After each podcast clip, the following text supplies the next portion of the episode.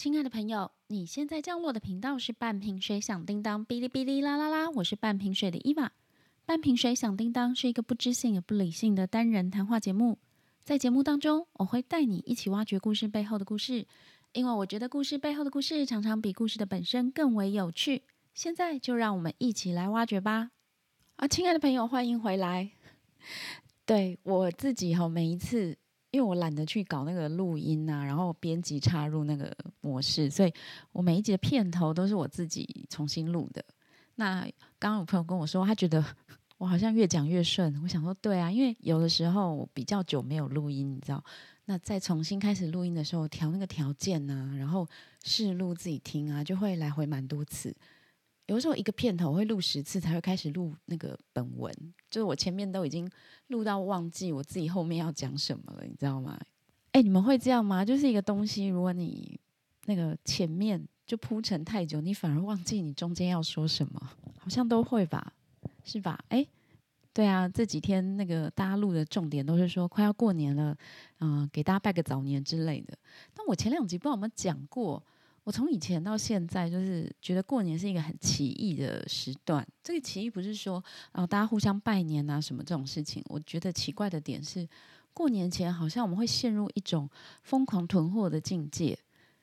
诶，我每年都很不解，但是我也会囤一些东西啦。只是你知道过年嘛？我们今年放几天？六天还是七天？对不对？好，那就算你有去请什么连休啊，变成十天好了。如果你像今年大家哪里也去不了，都在台湾的话，大家应该也知道店都不太会打烊吧？不知道为什么我们好像很急迫，每次过年前就是急着要把所有可以买的东西全部买回来，然后工作上也会在过年前我都要做到一个节点。我记得前两天我跟我同事在讨论工作进度啊，就在讲说过年前我们要做到什么地方的时候，我还很奇怪跟他说，可是有些东西过年前哦。它是不会有结果的。even 我们做到了一个节点，不是说我们不要做哦，不要有进度，只是大家好像都赶在过年前那个农历年前要去做做点什么事，你知道？所以过年前的气氛就会有一种喜庆，但是忙碌，然后又感觉很有期待的一种那种氛围。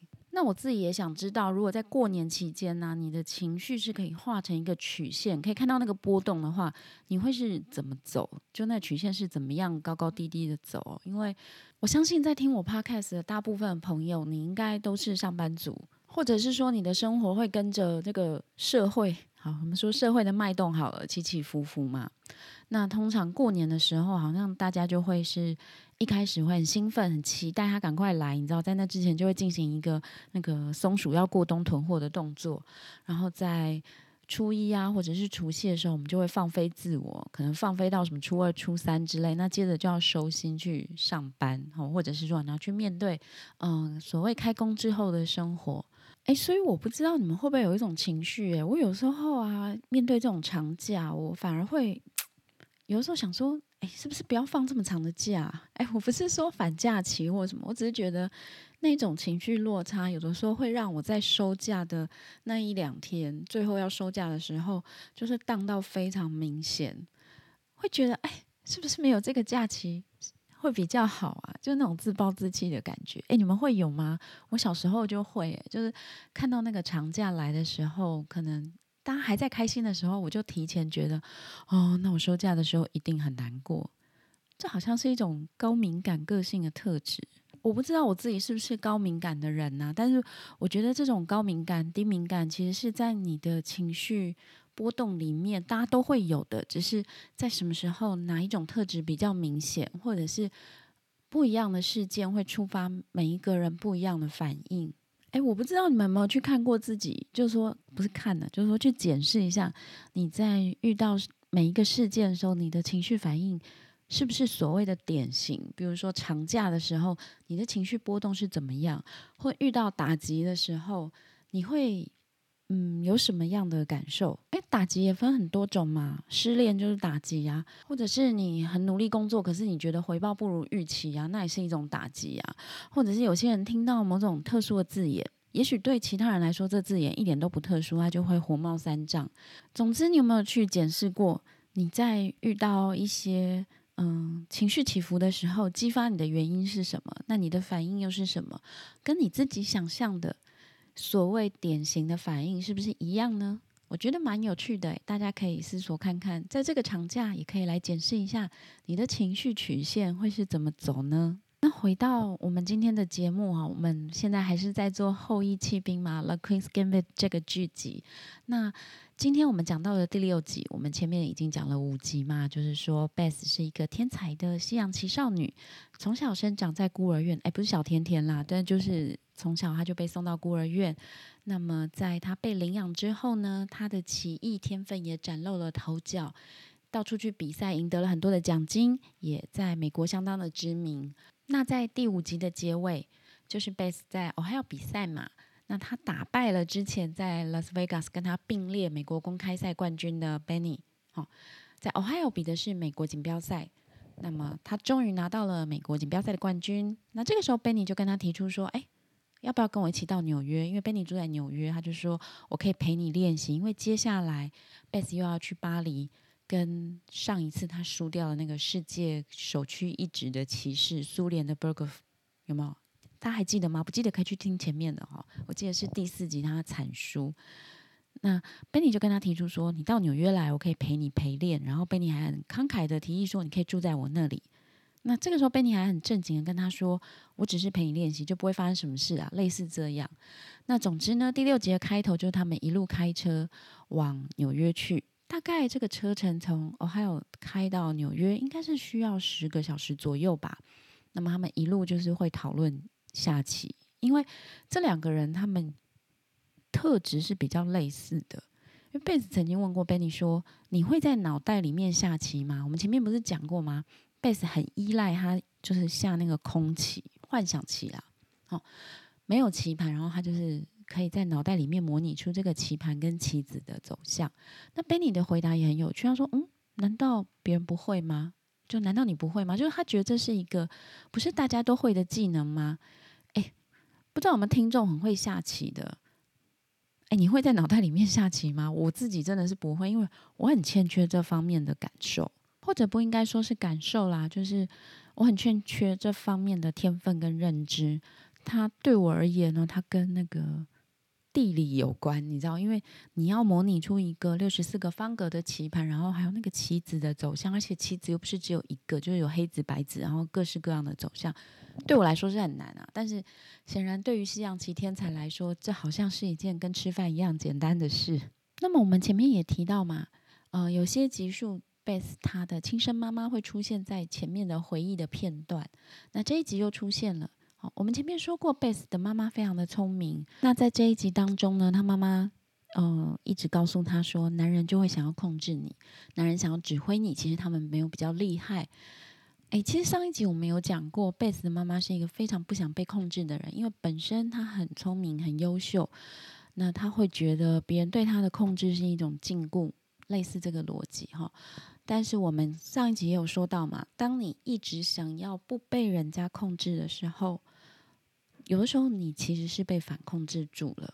好，那总之，他妈妈就有跟他讲哦，因为我觉得这段话，哦，这个回忆对他的一些决定是有影响的。那么，他们两个人就到了纽约了。哈，回到剧情，那么 Benny 其实是住在纽约那种地下室，就是很乱，就是烂烂的地下室，你知道，就是整个设备啊，啊，或者是舒适度都很差。其实蛮有趣的，因为 Benny。他也是西洋棋天才嘛，那他也靠西洋棋赚了很多钱，可能他蛮喜欢赌博的啦，所以输掉很多钱。但总之呢，他在纽约住的那个条件真的是蛮糟糕的，但贝斯还是住下来了。为什么？因为第一个，我们知道在这个时候的贝斯，他的养母哦艾玛已经过世了，他养父就也不见了嘛，所以他是一个人，他很孤单。再是，嗯，Benny 是一个。很少见跟他有一点势均力敌的对手，有这样的对手陪练，然后一起讨论西洋棋，对贝斯来说，相信是非常重要的事情。因为对他来说，西洋棋不是一个工作而已，而是他自己嗯燃烧热情、非常喜爱的一项事物，就不是像我们这样是为了你知道上班赚钱这样而已啦。那他真的非常喜欢，所以对他来说有一个。跟他非常相当的对手，然后可以讨论西洋棋，可以一起下棋是很重要的事情。他就住在那个超级烂的地下室，真的爆烂。但是，嗯，也要解释一下啦。贝斯他是住在那个肯塔基，就 Kentucky 州的 Lexington 哈，比较乡下。那纽约当然就是大都会嘛，所以两边你花同样的钱住到的房子，绝对条件是差很多的，这也是一定的哈。他们两个真的很相似，你知道吗？因为在这个影集里面也可以看到，Benny 也是受到全国性杂志像 Life 这种的报道，有没有？贝斯也是，他那个时候在不管是西洋棋界或者是当时的新闻界。呃，贝斯都有很多的镁光灯哦，因为当然她是女生嘛，然后又很会下棋，等等等等这样子。那他们两个很大的差异就是 b e n n y 是不喝酒的，哦，他的公寓里面是没有酒的，他也非常不喜欢贝斯喝酒。其实前一集我们也讲过，那个来陪练就是他的前一个男朋友，那个巴提克哈利巴提克也很不喜欢贝斯喝酒，他们都非常的担心。贝斯会因为喝酒跟吃那个兴奋剂，让自己陷入疯狂的境界。有趣的是哦，在贝斯全心全意跟 Benny 一起在准备下棋，就是在讨论棋局的时候，他常常是不需要酒精，也不需要药物的。但是在这个练习之中，跟他前一集跟那个 Harry 的练习有什么差别呢？当然不是说程度的差别而已，而是 Benny 他提供贝斯的一个想法是：你必须要去思考。对手的棋局，你要去分析他，你要去做赛局分析。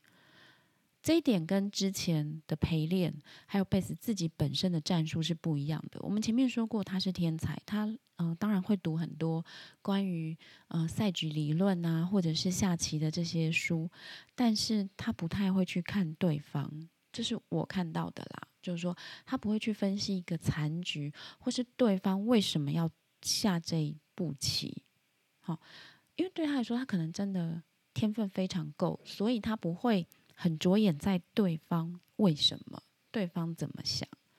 那但是 Benny 呢，他就一直跟贝斯说：“我觉得你应该要去做这样的呃思考模式。”这边我开始觉得不太对劲，因为你知道，我前面就讲过，贝斯的妈妈给他很大的影响，所以很有可能 Benny 讲什么的时候，贝斯的心理下意识是会有点抗拒的。啊，不过这是我感觉啦，我只是猜测说，嗯，贝斯为了不想被控制，反而被自己嗯另外一头去反控制，你知道我的意思哦？那么贝尼很强调，他也看出来贝斯很聪明，他跟他说你会觉得一般的棋局很无聊，但是你一定要看对方，你要去分析。嗯，这边呢，我想跟大家分享，我相信就是我跟大家一样，我们都不是天才，是天才你可能也不会再听我的 Podcast 啦。总之，我们不是天才，但是我们也有可能会对于所谓的一般、所谓的普通、哈、所谓的日常感觉到无趣，然后会忽略这些日常的细节。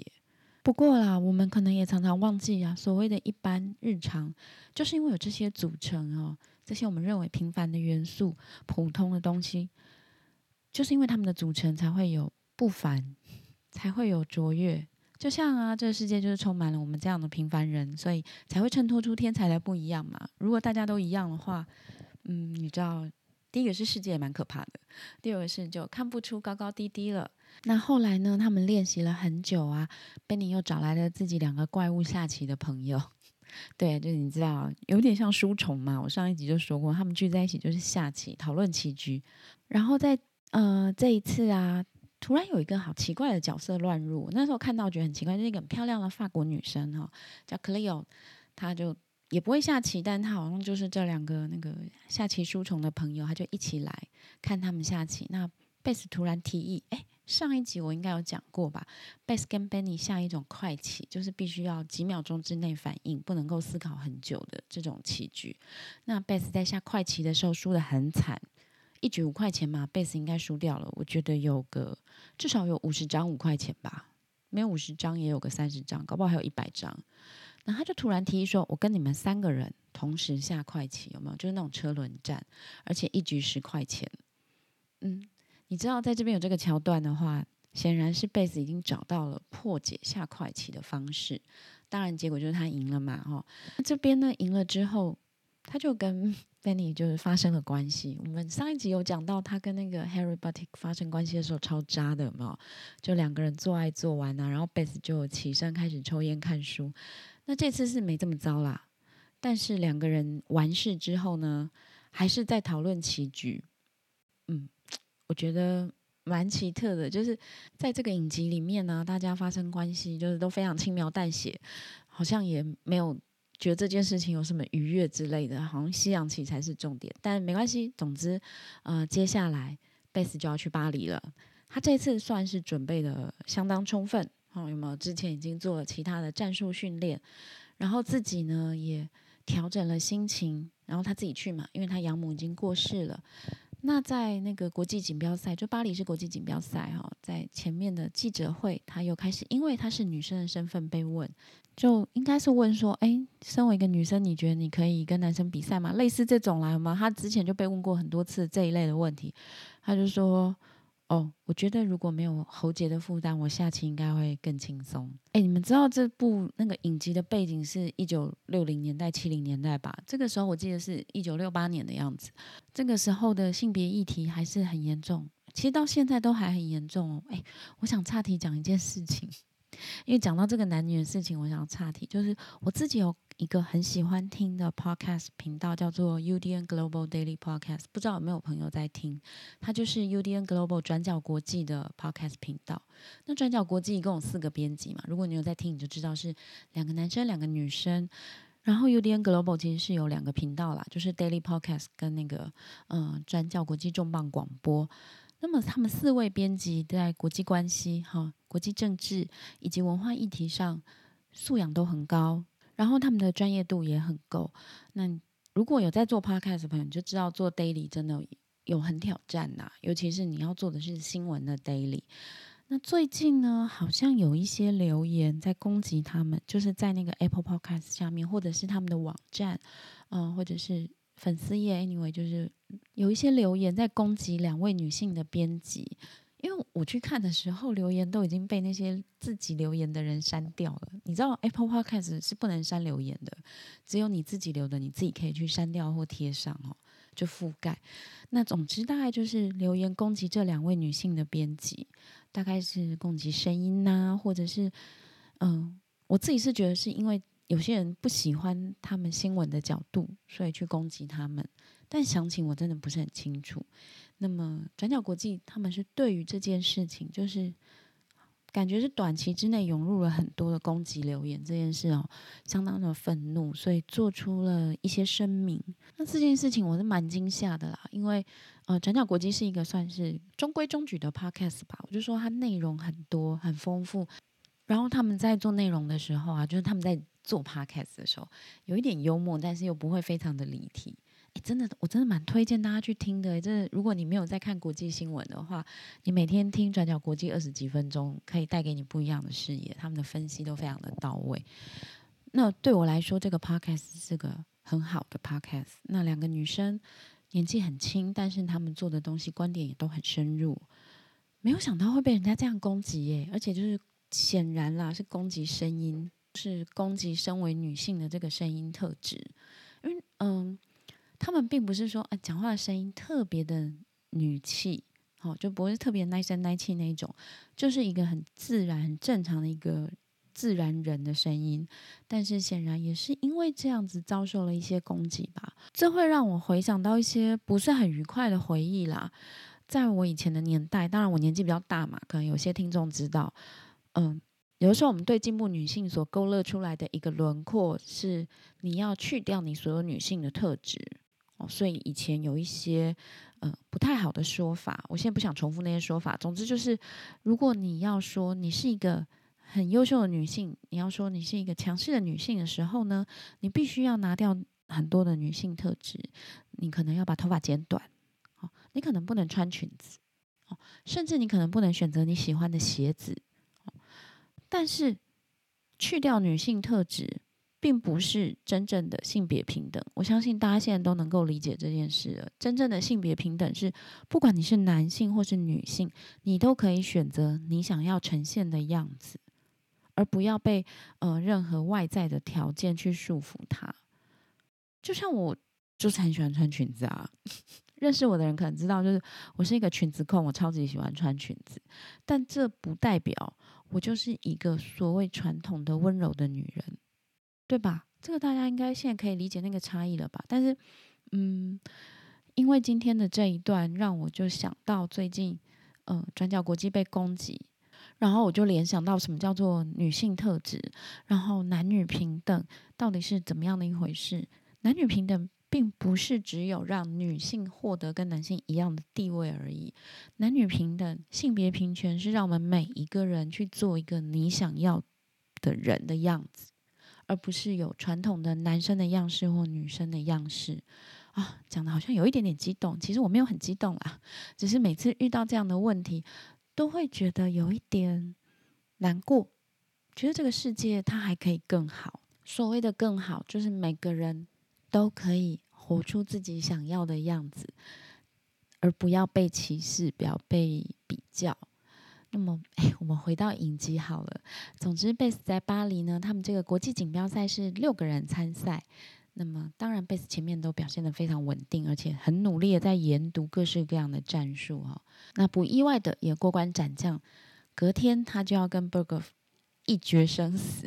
好，没有一决生死啦。总之就是他们两个要比赛。但是很奇怪，在这个比赛前一天晚上呢，他在纽约认识的那个法国模特儿那个 Cleo，突然打电话给他，有没有在旅馆里？就在 lobby 打电话跟他说：“哎，我来找你啊，我们下来喝杯酒好不好？”其实贝斯一开始是拒绝的，他很清楚他隔天要比赛，但是 Cleo 就有点那个鲁嘛，就说：“啊，反正就喝一杯酒啊，就类似这样子。”然后贝斯想说：“好吧，那我就去陪他一下。”你们猜到发生什么事了吗？聪明的朋友应该都猜到了哈，对，贝斯一碰到酒就整个人又失控了，喝到烂醉。然后他第二天去比赛的时候，其实是带着宿醉，非常不清醒。他心里非常急迫，因为他知道他要赢，他非常渴望要赢那个 Burger。可是你知道，喝到烂醉，他其实头脑有点不听使唤，所以他的情绪状况都很不稳定。旁边的人其实都看得出来，他是一个状况。不好的样子在参赛的，当然这盘棋他就输了嘛。而且你知道，按照他一贯的那个模式，就是他输棋的时候，他其实没有什么 sportsmanship，就是他就是会跑掉，根本就也没有什么办法挤出微笑这样。那他的朋友就是 Benny，其实也有质问他说：“你是不是喝醉了？”他就说：“哦，还好啊，没有这很严重之类的啦。”然后 Benny 就跟他说：“你来纽约吧，哦，因为。”后面还有一些其他的比赛，但是贝斯就拒绝。他说：“我要回 Kentucky，我要回我家。”那贝尼其实很讨厌他喝酒，贝尼就开始觉得说：“你就是宁愿回去喝酒，你也不想来跟我一起练习棋局。”当然，贝尼也是喜欢他，你知道吗？哈，那么反正贝斯就回家了。哎，你以为回家就没事吗？错。这个时候呢，本剧最大渣男就贝斯的养父突然出现了。哦，就在贝斯已经在巴黎输起输的不高兴的时候，他养父出现要把他们住的房子要回来。那这边前情提要一下，就是在贝斯的养母过世的时候啊，他曾经找到他的养父，希望他可以出面处理这些事，但他养父就说：“哦，我自己事情很多，没有办法，你想办法吧。那那房子，如果你把贷款还完，那房就给你。”那当时呢，他那个养父还提供他那个银行的帮他处理的这个人，哦，就是说你找他就可以了。总之，那贝斯因为下了很多棋嘛，赢了很多奖金，也把贷款付完了。这个时候，养父突然出现跟他说。没有，这房子是我的，我没有说要给你。哦，很渣吧，对吧？果然是一个一以贯之的角色啊。那当然了，合理的估计就是说，那个时候呢，房地产已经增值了。那贝斯这个养父是需要钱的，所以他就回来就是翻脸不认人，就说这房子反正是我买的，前面的那些文件都是我签的。然后他也不太承认贝斯付过了这些后期的贷款，因为如果要算起来，的确会比较复杂嘛。可能前面的贷款是这个养父付的，但总之他就是。要把这个房子拿走，那贝斯很生气，他们就开始互相有一些攻击的言语。他养父意思就是说我根本就不想领养你，你是个孤儿。那贝斯也用一些嗯比较情绪勒索的话，就说哦我是你女儿啊，你是我爸等等。最后养父就开始攻击说你这个养母很烦，他其实是一个可悲的人，你知道吗？哇，我相信这个时候贝斯一定愤怒达到爆点，因为养母对他是非常非常重要的生活伴侣嘛。所以这个时候，贝斯他就突然停下来，对他养父说：“你有听过他弹钢琴吗？”然后养父说：“当然有啊。”贝斯说：“但你有用心听吗？他只是被禁锢，他并不可悲，你才可悲。”贝斯讲完这些话之后，就跟他养父说：“这房子我愿意买下来，你滚吧！啊，你滚是我家的啦。”就是他就把这个房子买下来了。我们前面曾经讲过，那个时候就那个年代哦，美国的中产阶级的一些主妇所遇到的。他们生命上的困境，就是在物质生活很好的情况之下，个人的价值可能没有办法，嗯，找到出口，没有办法去找到自己，嗯，所谓生存的价值，或者是，嗯，对社会的意义等等啦，所以会有这样子酒瘾啊，或者是有些人是可能使用兴奋剂等等。那贝斯的养母就属于那个年代一个比较悲哀的这个状况。哎，那你们应该还记得。就是也在同一集里面，贝斯在巴黎就是惨输给 Berghoff 嘛，所以他受到了算是双重的打击。那这个时候他把房子买下来之后，就花了很多精力在装潢这个房子。他把房子从那个美国乡村风改成北欧的那种简易风哈。那他丢掉了很多属于养父母的东西，但是他把那个养母的钢琴留着，而且把他自己所有的西洋棋奖杯都放在这个钢琴上面，因为那是一个很大平台钢琴啦。我那时候感觉，哎，他好像。要把自己的生活过好起来，你知道，因为把家里整理整理，其实有助于心情的改变嘛。这边是想要讲说，那个过年前大家应该都会打扫家里吧？有没有？或者是说你搬新家等等，这种把家里做一些改变的方式，通常都有有助于心情的转变，不是吗？但他就突然又开始买醉，把自己喝烂醉那样，而且是那种很烂的烂醉。就是那种家里就是像个资源回收厂那样，就很漂亮房子，在里面堆满了酒瓶啊、垃圾啊等等。后来我又再倒回去看一两遍，因为我实在搞不太清楚那个转折在哪里。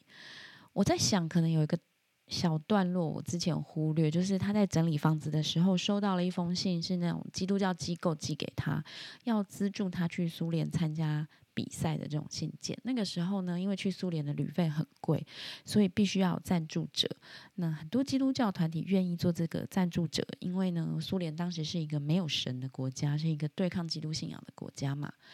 那么，嗯，贝斯没有什么朋友，他就打电话去问贝尼，然后贝尼就跟他解释说：“哦，因为可能他们希望你去宣扬基督精神啊，等等，但重点就是他们会赞助你，所以你应该要接受。”贝尼就会用肯定句跟他说：“你应该要接受。”我觉得这个点是让贝斯他无意识的开始抵抗，然后开始嗯，又开始喝酒的一个原因。当然，嗯，我知道网络上有其他的解读，但对我来说，我认为原因在这里，就是又有人，尤其是男人，对他下了肯定句，然后他要否定。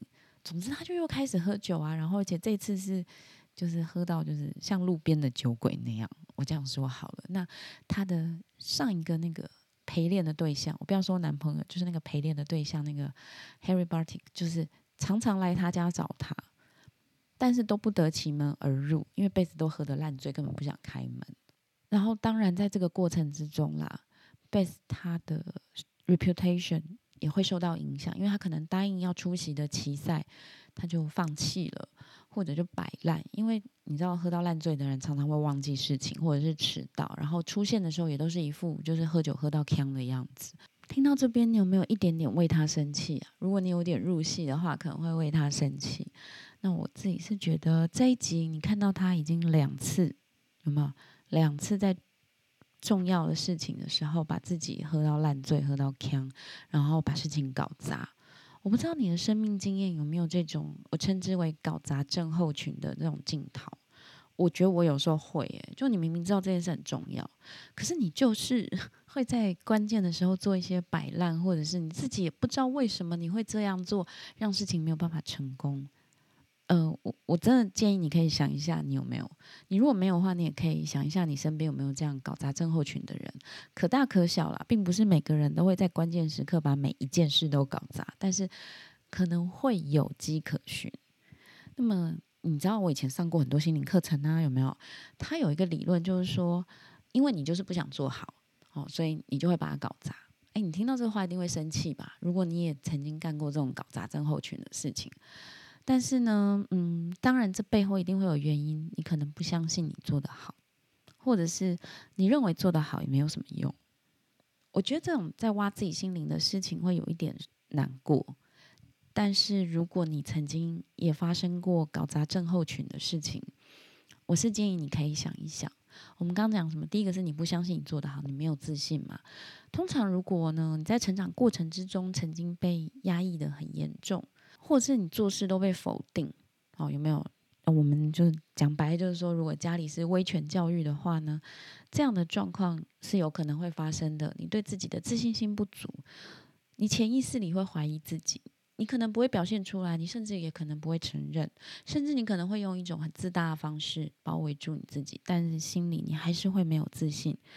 有些时候会采取这种类似自我毁灭的方式把事情搞砸。那还有一种可能是，你觉得做得好也没有用。我们呃有些时候我们把事情做好，我们想要赢一场比赛，我们想要赚很多钱，我们想要获得不一样的名声地位，通常我们。在心里也有我们想要被满足的地方，可能是一份亲情，可能是一份爱情，嗯，可能是别人的认同，很有可能这个是已经消失、再也不会出现的事情。比如说，嗯，已经消失不见二十年的前男友对你的肯定，这种其实根本没有意义吧，也不需要吧。但是你相信我，有些人他在做某些事的时候呢，他心里还是希望可以得到一个。二十年前的前男友，啊，不要讲前男友，或者是小学时候教过你无情责备你的老师。哎，你没有吗？我有哎，就是有一些这种心理的洞、心里的黑暗，是跟着你的成长过程来的。那么你必须要去面对它，面对它很痛苦，但是你真的要去找出来你心里的黑洞，去补足这个黑洞。不过在补足之前啦，我真的觉得面对比较重要，找出来你为什么会这样想的原因，你才有可能不再用其他的情绪或其他的行为去包装、去武装自己，然后也就比较不会发生这种搞砸症候群的现象。这是我自己对贝斯行为的一连串解读啦，因为他小时候在孤儿院嘛。那在孤儿院之前，他妈妈常常灌输他这种男人都要控制你啊，或者是别人都会对你指手画脚这样的概念，所以我常常会觉得他好像为了挣脱这样的事情，他为了不要再发生嗯一些以前不愉快的经验，所以他做的反而是反其道而行的做法。正当我自己看到这边想说啊，这个影集是七集就会完结嘛，可是第六集的后面他已经喝成一个酒鬼，到底要怎么办的时候？突然出现了一个人，不知道你还记不记得他在孤儿院有一个非洲裔的好朋友，好乔林，来他家找他。第六集的结尾就说，在乔林在门口看着他笑说：“哎，你怎么变成这样？”接下来有没有一点期待第七集啊？我觉得蛮期待的吧，因为 要怎么样让一个酒鬼在一集之中就是有一个。反转吧，是吧？是吧？总之，呃，今天的节目我们就先做到这边，我们做到《后羿弃兵》的第六集了。那还有一集，这个影集就要完结了。那接下来呢，我也想问一下听众朋友，嗯，在这个影集做完之后呢，我当然还是想要继续做书嘛。最近有几本书在选，第一本是《同情者》，它是越南作家阮月清的著作，他描写的是。哎，越战之后不是有很多越南人他们到美国吗？嗯，是写这一些的故事。好，当然也会扯到很多越战的篇幅啦。那这本书《同情者》它的原文是用英文写的哈，那在美国也得了蛮多的奖。我自己看了一半，觉得感触蛮多的。那如果说做这一本的话呢，我们应该会做比较多越战啊，还有就是美国的越南人这种题材。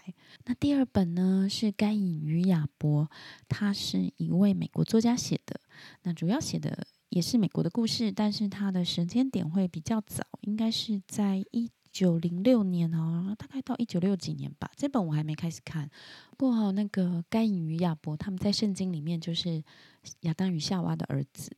那么在圣经里面，对于他们兄弟之情，包括人性的嫉妒、争斗，这些都是呃有蛮多篇幅的描写。所以我想这本书应该对于在这个人性的这些角力上面是比较深刻的。我也蛮有兴趣想要做这本书，不过它真的很厚诶。那第三本书呢？它的中文叫做《成长路》，英文是《Growing Up》。这本书是已经大概绝版很多年的书了哈。它是美国作家 Rosen Baker 他的自传，那么主要是描写他在三零年代。嗯，在美国大恐慌、经济大恐慌的这个过程之中成长，还有二战啊，一直到战后的一个，嗯，算是美国中下层社会的描写吧。那这本书如果要做的话，我比较喜欢比对它的中英对照，因为它的中文译本非常有趣，是用一个非常非常中文化的方式翻译的，但是并不是翻的很烂的意思。我要讲的是说，它真的翻的很好，然后它用非常就是文言的方式去。呃，演绎这本书，但是，呃，我后来看了英文版，我觉得中英对照之下蛮有趣的啦。嗯，对，我的词汇好贫乏，都一直说有趣。那我等一下呢，会把这三本书的封面都放在 Instagram 的 Show Note 上。如果呢，你们有想要哪一本在先的话，可以私信给我。嗯，对啊，如果没有私信的话，嗯，我也不知道会怎么选，可能就是你知道，摇骰子选一选吧。那么也请大家呢，如果你想要找我的话，可以在我下面的那个 show note 上面的连接留言给我，或者是呢在 Instagram 找我的粉丝页哔哩哔哩啦啦啦半瓶水响叮当哈，有事情都可以在那边留言给我。那么非常感谢大家的收听，那今天我们的节目就到这边，非常期待再与你相会哦。还有最重要的哦，不知道下一次更新的时候过完年了没？总之，希望大家新年快乐，拜拜。